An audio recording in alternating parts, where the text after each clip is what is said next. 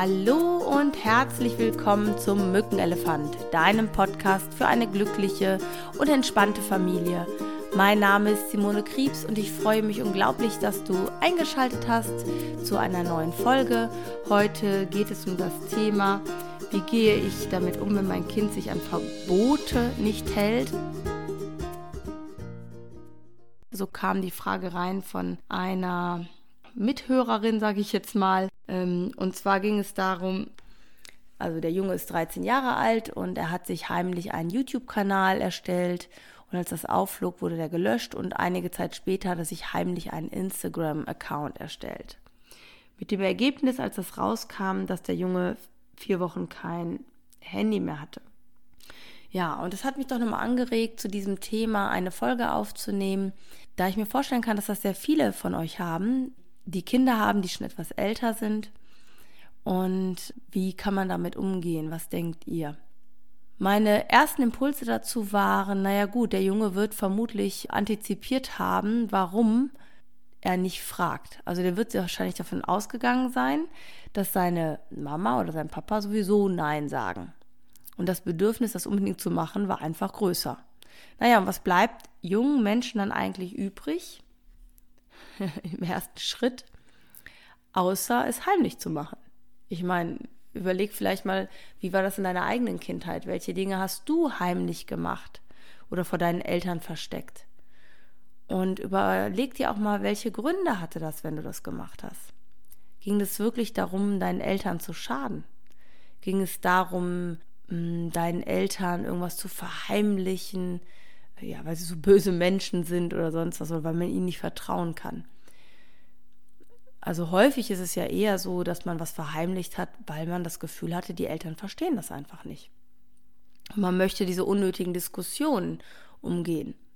Und vermutlich ist das heute bei den Kindern gar nicht anders. Ich glaube, junge Menschen wissen halt, dass sie oft in der unterlegenen Position sind und wenn sie gar nicht gehört werden, sondern das sowieso ein Nein ist, dann versuchen sie natürlich andere Wege und Möglichkeiten zu finden. Und ich möchte gar nicht darüber diskutieren, ob das richtig oder falsch ist. Ich möchte nur daran erinnern, dass wir sehr häufig an junge Menschen einen sehr hohen moralischen Anspruch stellen, wie zum Beispiel immer die Wahrheit sagen, du musst mir alles erzählen, darfst nie lügen. Und dieser moralische Wert aber bei Eltern, erwachsenen Menschen ähm, eigentlich auch nie so eingehalten wird. Ja, also auch jeder von uns hat bestimmte Dinge, die er bestimmten Menschen vielleicht nicht so direkt erzählt. Und auch jeder von uns hat da bestimmte Gründe.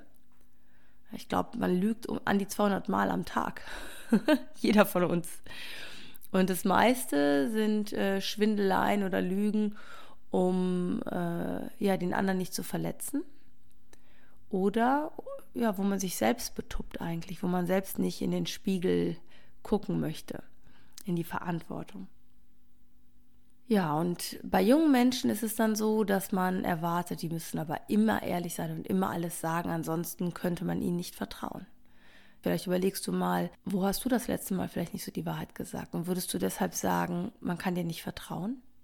Bist du deswegen unzuverlässig direkt? Oder gibt es andere Gründe, wie du dir dein Verhalten erklärst? Und dann schau mal auf dein Kind und frag dich selber, kann es sein, dass es meinem Kind ähnlich geht? Und als ich äh, der Mutter sagte, es kann ja sein, dass er sich ausgerechnet hat, dass er sowieso Nein sagt und wollte diesen, dass der Junge diesen Konflikt umgehen wollte, schrieb sie mir, ja, aber Instagram hätten wir ihm erlaubt. Ich meine, das ist ja auch immer lustig, ne? Der eine Kanal, der ist nicht erlaubt, aber der andere Kanal ist erlaubt das ist, also ich sag mal so, unsere Realitäten sind manchmal so absurd, an denen wir Begründungen festmachen, warum das erlaubt ist und das nicht erlaubt ist. Das ist schon echt total verrückt. Das ist, erinnert mich so ein bisschen daran, wie meine Tochter eine Freundin hat, die zwar mit dem Bus von Herne nach Gelsenkirchen fahren muss, das dauert so ungefähr 20 Minuten, aber nicht mit dem Zug, obwohl die Zugfahrt nur zwei Minuten dauert. Ja, weil Zugfahren ja viel gefährlicher ist, die zwei Minuten, als 20 Minuten mit dem Bus. Ja, und das erinnert mich so ein bisschen daran. Und letztlich gab es ja für den Jungen eine vierwöchige Handyverbotsbestrafung, äh, damit er spürt wahrscheinlich, hm, dass er das nicht machen soll. Nur wenn du möchtest, dass jemand offen mit dir kommuniziert und ehrlich, ist die Frage, ob das wirklich über Verbote geht oder Bestrafung geht. Ja, wenn du Angst hast, deinem Partner was zu erzählen, ja, weiß nicht, nehmen wir mal einen Partner, der vielleicht total eifersüchtig ist, obwohl nichts ist. Ja, und du weißt, oh, das lohnt sich überhaupt nicht zu erzählen, weil das ganze Theater, was ich dann wieder habe, das ist viel zu anstrengend.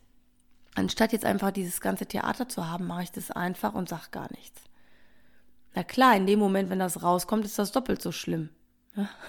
Aber man sollte auch die andere Seite sehen. Was trägt die andere Seite, also in dem Fall wir als Eltern, was tragen wir dazu bei, dass unser Kind meint, uns anlügen zu müssen? Ja? Und vielleicht bewerten wir das nicht so hart, so nach dem Motto, ich kann meinem Kind deswegen nicht vertrauen. Und bei der Antwort, ähm, wo dann kam, ja, ich hätte, also wir hätten ihm Instagram sowieso erlaubt, dann frage ich mich ja, wieso wird dann eigentlich das Handy eingezogen für vier Wochen? Abgesehen davon, dass, wenn das Handy dem Jungen gehört, mh, hm, fremdes Eigentum einziehen ist halt auch so eine Sache. Ne? Aber das ist ein anderes Thema vielleicht nochmal.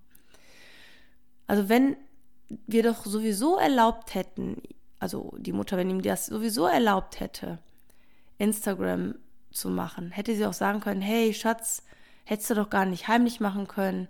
Was hast du denn für eine Sorge gehabt? Wir hätten da wirklich drüber reden können ähm, und du darfst das natürlich machen. Aber in dem Moment, wo wir jetzt reagieren darauf, dass er es heimlich gemacht hat, bestimmt schon wieder das Kind das ganze Spiel. Wir lassen uns leiten von dem, was das Kind macht. Und wir bleiben nicht in unserer Verantwortungsebene, sondern das Kind bestimmt durch sein Verhalten, wie wir uns verhalten. Und als Eltern ist es ganz gut, wenn wir zwischendurch so ein bisschen über den Tellerrand schauen, so ein bisschen dahinter schauen und das Verständnis zeigen, was wir uns damals halt auch gewünscht hätten. Und an dieser Stelle würde ich eigentlich ganz gerne nochmal Mut machen. Die neuen Medien äh, werden wir nicht mehr wegdenken können. Und ich glaube, wenn ihr möchtet, dass eure Kinder euch weiterhin was dazu erzählen, ist es besser, offen zu sein und vielleicht auch über eure eigenen ähm, ja, Konsumsachen am Handy einfach mal Gedanken zu machen, was leben wir denn selber auch vor? Wie oft seid ihr am Handy? Und wenn ihr jetzt sehr viel am Handy seid, kann es natürlich sein, okay, ihr versteht das ganz gut und besser. Und vielleicht seid ihr dadurch auch ein bisschen verständnisvoller. Wenn ihr jetzt aber vielleicht sehr wenig am Handy seid oder auf diesen Accounts, dann ist es ja noch unverständlicher häufig, ne, warum man so viel Zeit damit verbringt. Und grundsätzlich bin ich schon dafür, dass man sagt, okay, wie viel Zeit äh, finde ich jetzt angemessen oder nicht angemessen, das ist aber altersbezogen. Und ich glaube, Vertrauen heißt an dieser Stelle, ich vertraue darauf, dass das Kind mit der Zeit oder mein Kind mit der Zeit lernt, einen Umgang damit zu finden. Das heißt, es hat drei Nächte durchgespielt und merkt morgens, scheiße, ich komme nicht mehr aus dem Bett ist wahrscheinlich ein besserer äh, Lerneffekt, als wenn ich die böse Mama spiele. Das lässt sich natürlich nicht immer allgemein beantworten. Sicher gibt es da Unterschiede. Hm, andererseits weiß ich auch, dass ich nie das Handy äh, oder das Internet nachts ausgemacht habe, weil ich Angst hatte, meine Kinder spielen die ganze Nacht. Oder auch nie das Handy eingezogen habe oder solche Sachen. Da fängt ja schon die Lust auf das Verbotene so richtig an.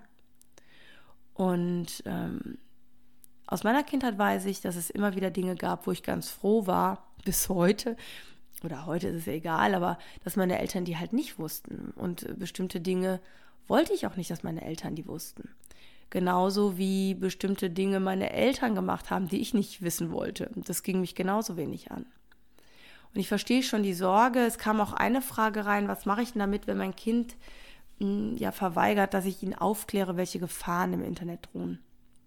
Ich weiß, von der Schule meiner Kinder war es so, dass auch in den Schulen dazu regelmäßig Programme sind, wo aufgeklärt wird zu dem Thema.